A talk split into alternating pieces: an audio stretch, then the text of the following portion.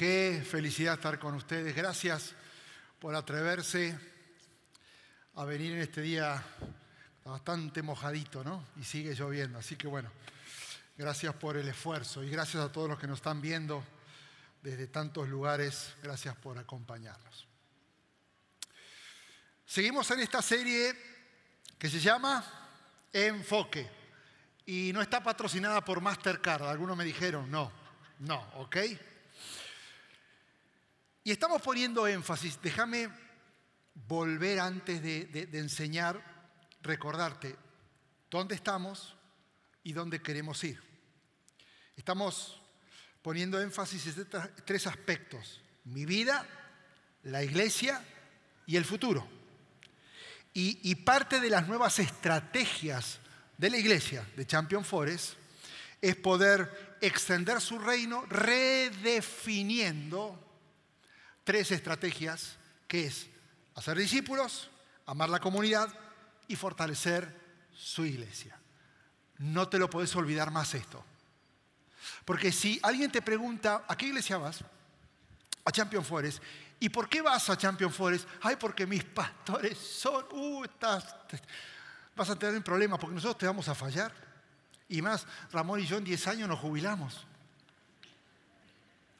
Y esto va a seguir 20 años, 30 años, 40 años, 50 años y no va a depender de personas. Vos estás acá no por alguien, vos estás acá porque la visión de la iglesia es hacer discípulos, amar la comunidad y fortalecer su iglesia. Y eso te tiene que emocionar, pero no te deja ajeno porque no dije que nosotros hacemos discípulos, te involucra. Porque en el momento que sos parte de esta iglesia, ahora te toca ser parte de hacer discípulos. Así que en eso nos estamos enfocando ahora en el comienzo del año.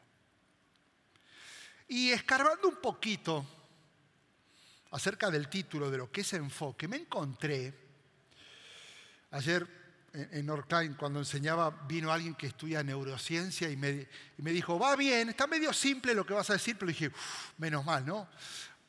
Le escarbé y me encontré con que existen dos tipos de enfoque.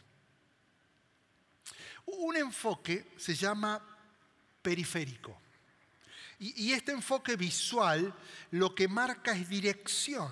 Entonces, por ejemplo, cuando entraste y viniste al parking, viste de una forma global que la gente entraba por un lugar, entraba por las puertas y viste que todo el mundo miraba para adelante y sin pensarlo te sentaste y tu cerebro, tu te ordenó, sentate y mira para adelante, porque viste de una forma global. Eso es el enfoque periférico. Pero después está el, enfoque centralizado, que es el enfoque también visual, pero que ejecuta una acción, pero que ahora se basa en detalles. Entonces, vos viniste, entraste, tu tu eh, enfoque periférico te dijo eh, para allá, pero llegaste, viste las pantallas, viste cámaras, viste el stage, entonces en base a los detalles decidiste sentarse en donde estás sentado, por alguna razón, en base a detalles. Ahora, todos tenemos un cerebro como este que vas a ver ahora, ¿no? Este es un cerebro de alguien inteligente porque es de Barcelona, pero fue casualidad, nada más, ¿ok? No todos son inteligentes, pero bueno, ese es otro tema y otra predicación. Ok, entonces, todos tenemos en un cerebro dos hemisferios.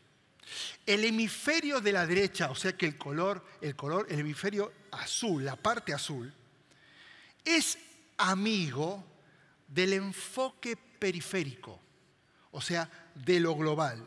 Y el hemisferio izquierdo, que es la parte roja, es amigo del enfoque centralizado que son los detalles.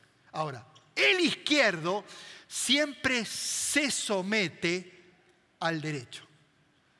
Uf, ¿cómo se explica esto? Por ejemplo, fuiste a HB porque tenés que hacer las compras y cuando entras por la puerta ves decenas de artículos, ves mulas, opciones, este, eh, ofertas, ¿sí? ves miles de opciones. Bueno, tu hemisferio derecho te llevó a ese lugar para que compres. Ahora, tu hemisferio izquierdo te va a llevar al final, a la derecha, a los refrigeradores donde venden la leche de 2% de grasa que es orgánica.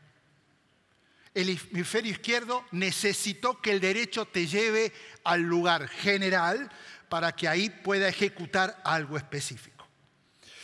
Em, con la Biblia pasa lo mismo.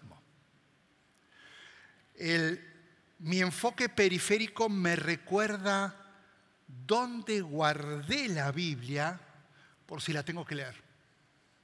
Pero mi enfoque centralizado va a ser que la abra.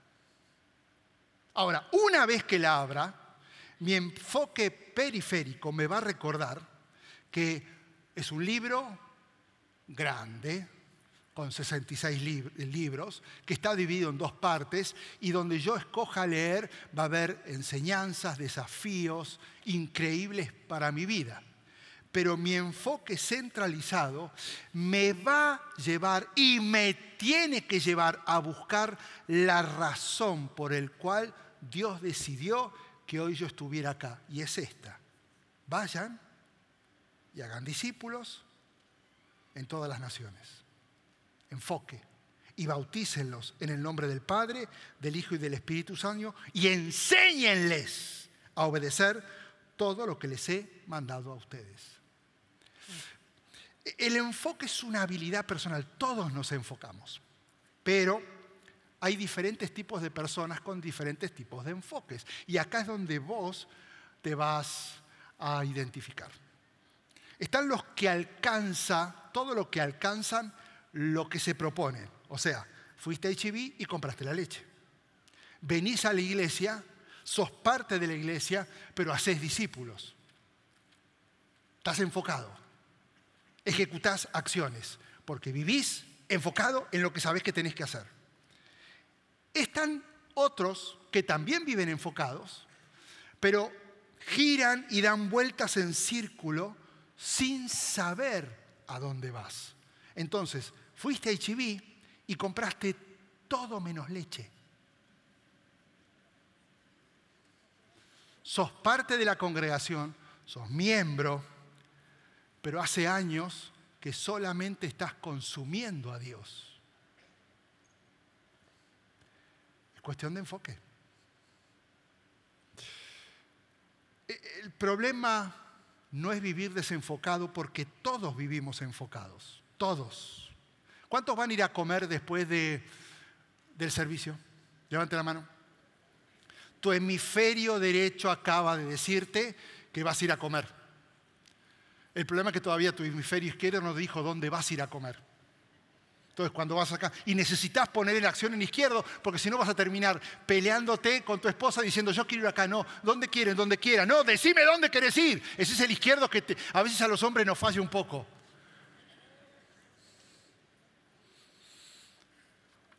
Podemos vivir la vida cristiana con diferentes enfoques.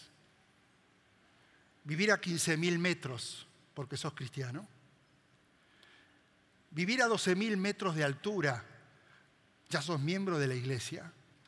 Vivir a 9.000 metros de altura porque asistís siempre a la iglesia. Vivir a 6.000 metros porque servís en la iglesia. Vivir a 3.000 metros porque sos parte de un grupo de vida o estar tan enfocado que estás en la pista de aterrizaje constantemente haciendo discípulos. Ese enfoque. Vos decidís cómo vivir tu vida. Todo depende del tipo de enfoque en que te priorices. Si cumplís lo que te piden en la vida, es porque te enfocaste en solo cumplir lo que te dicen. Pero si te comprometes a dar lo mejor en tu vida, es porque decidiste vivir enfocado dando la mejor. Por eso, y esto tenés que recordarlo, tu enfoque define tu influencia. Tu enfoque define tu influencia. Ah, es que mis hijos no, ellos son el reflejo de tu influencia.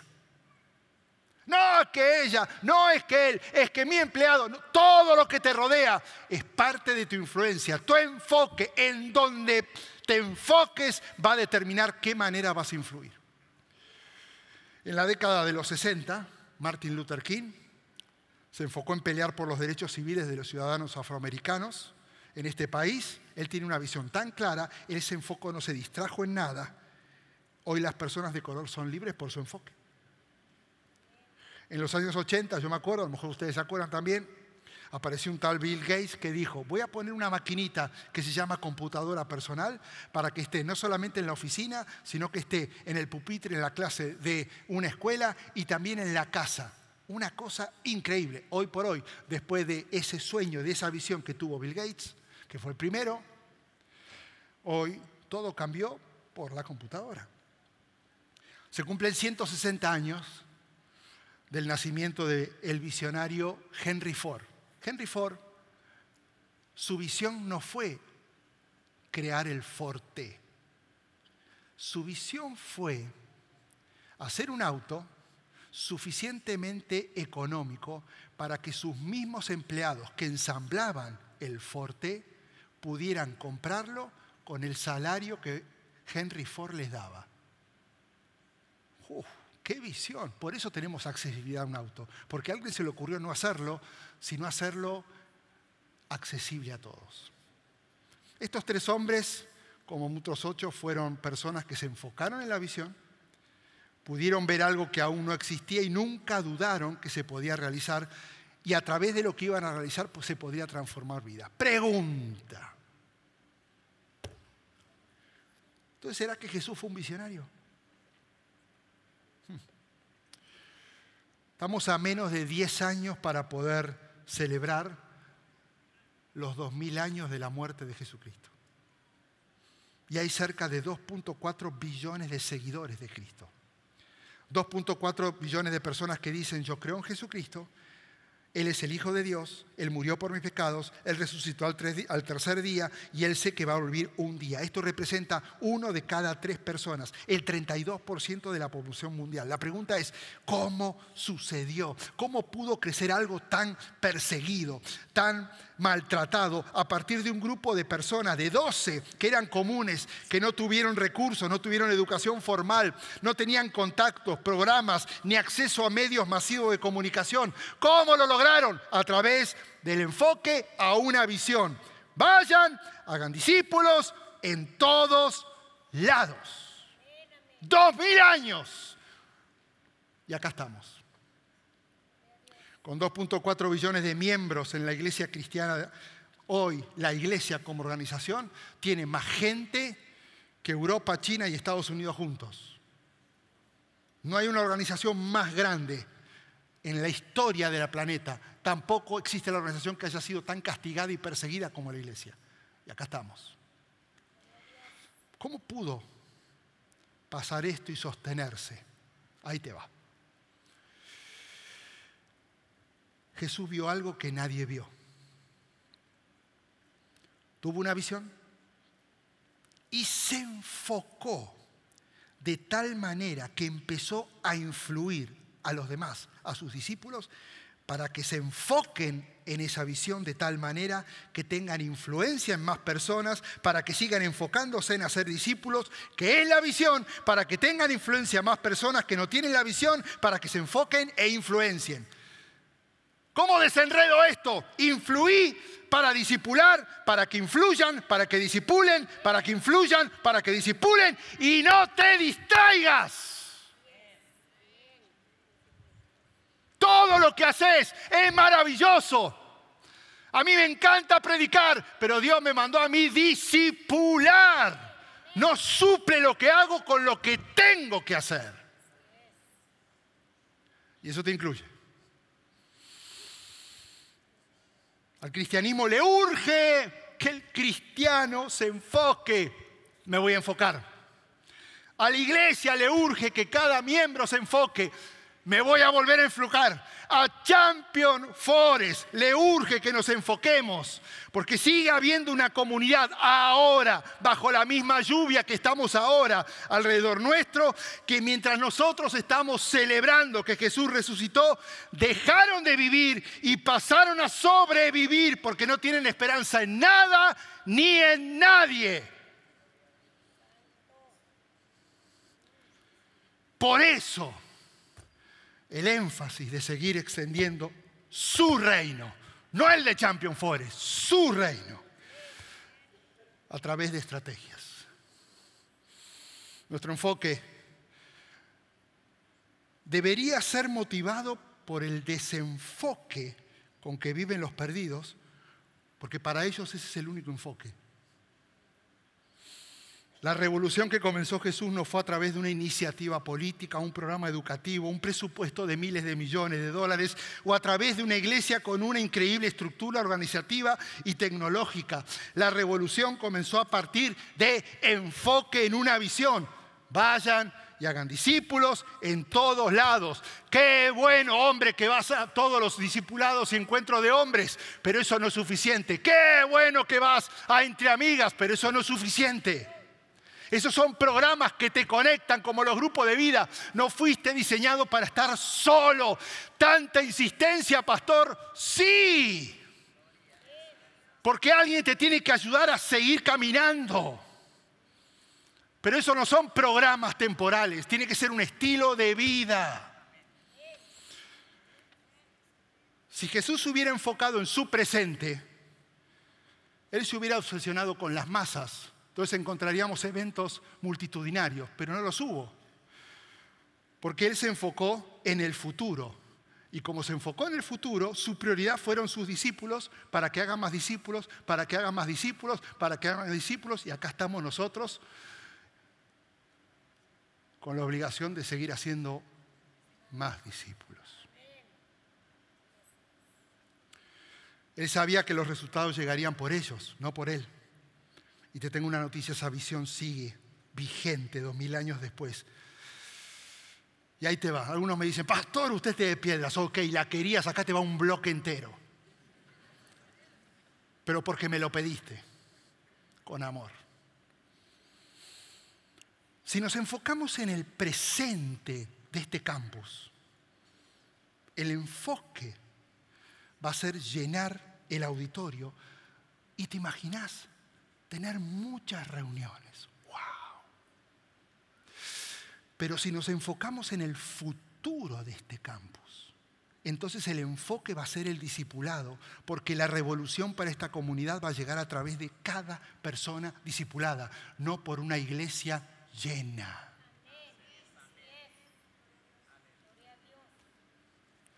Cada Pablo necesita un Timoteo para discipular. Pero cada Timoteo necesita de un Pablo para ser discipulado. Pastor, pero entonces, ¿cómo le hago para multiplicarme a través de alguien? ¿Cómo, hago para lograr esto? Porque yo quiero, pero no sé cómo. Ok, ahí te va. Breve explicación. Hay niveles de involucramiento, hay niveles de poder llegar a personas y te la quiero decir brevemente para que entiendas y seguramente te vas a identificar. No te preocupes dónde estás. Es bueno que sepas dónde estás para que tomes la decisión de moverte a lo que sigue. Entonces esto no es para que vos te sientas mal, sino para que sepas dónde querés ir. El primer nivel uno de multiplicación es impresionando a la gente. Pablo dijo, no sean egoístas, no traten de impresionar a nadie, sean humildes y consideren a los demás como mejores que ustedes. En nuestra cultura, que está totalmente comercializada, mucha gente tiene la meta de impresionar a los demás.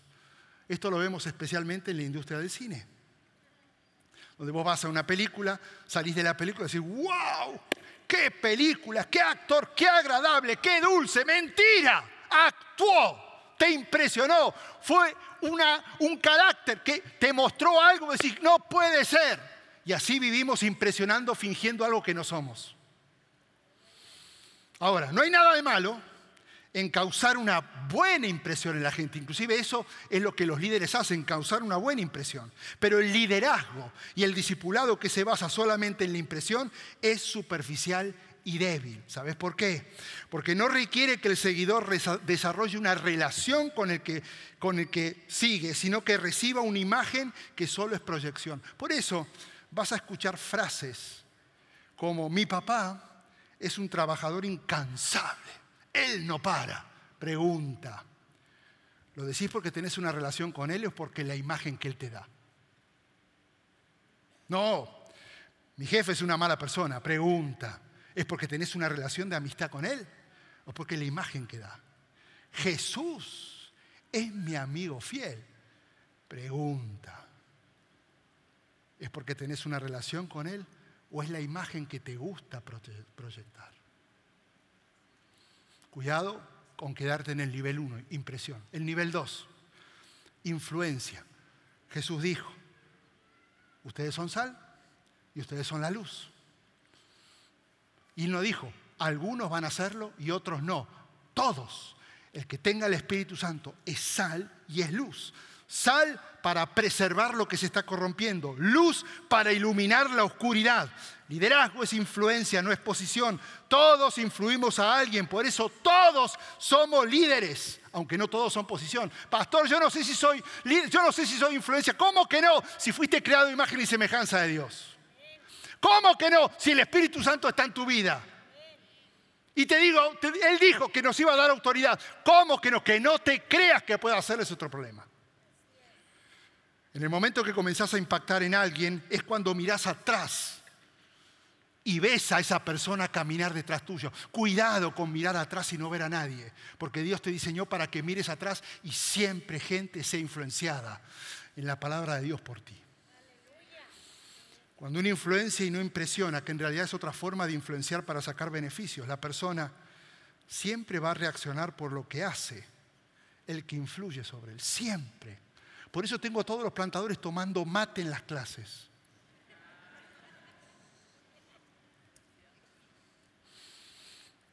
Cuando influís, ahora vas a escuchar frases como esta. Mi papá es un trabajador incansable. Yo quiero ser como él.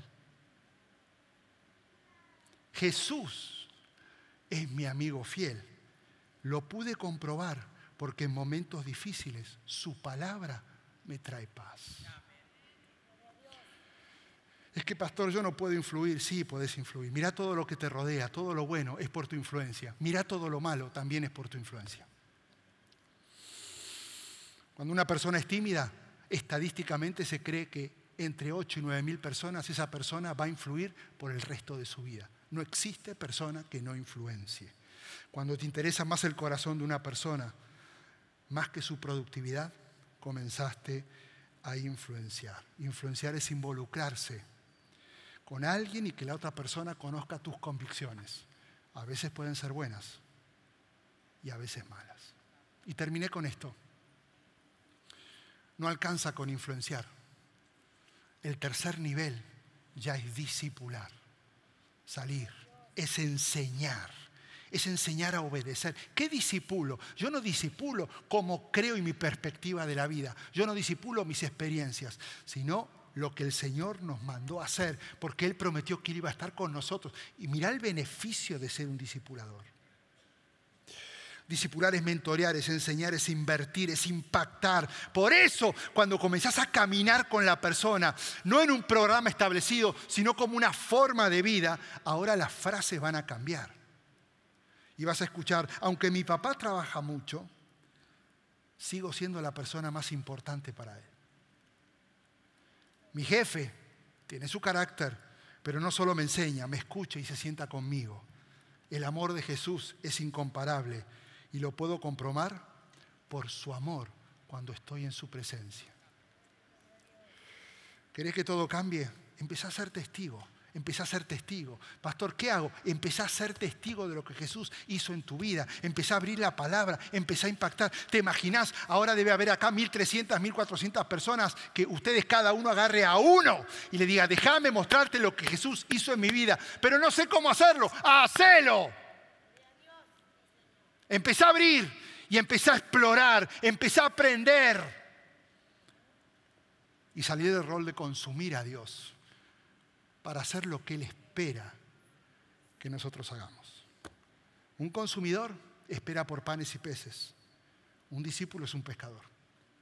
Un consumidor lucha por crecer. Un discípulo lucha por hacer crecer. El consumidor entrega parte de sus ganancias y el discípulo siempre va a entregar su vida. El consumidor disfruta vivir en una rutina el discípulo busca revolucionar de alguna manera. Los consumidores llenan los templos. los discípulos conquistan las comunidades. Porque el consumidor asiste, pero el discípulo influencia para discipular, para influenciar, para discipular, para influenciar, para discipular y no se desenfoca. El hemisferio izquierdo necesita decirte, esto es lo que estoy esperando. Vení acá, hemisferio derecho, empezá a hacer lo que espero, hemisferio izquierdo. Gracias por participar del servicio a través del Internet. Esperamos que la experiencia de hoy haya alentado y desafiado su mente y corazón. En Champion Forest nos apasiona ayudar a las personas a conocer a Dios, a crecer en su relación con Él y con los demás, mientras todos como cristianos hacemos una diferencia en el mundo. Nos encantaría tener la oportunidad de hablar y orar con usted. Le invitamos a que ingrese a championforest.org diagonal conectar para que podamos estar en contacto. Y por supuesto, esperamos con ansias el momento de poderle saludar en persona en una de nuestras sedes. Que Dios le bendiga y tenga una semana llena de la presencia del Señor. Nos vemos pronto.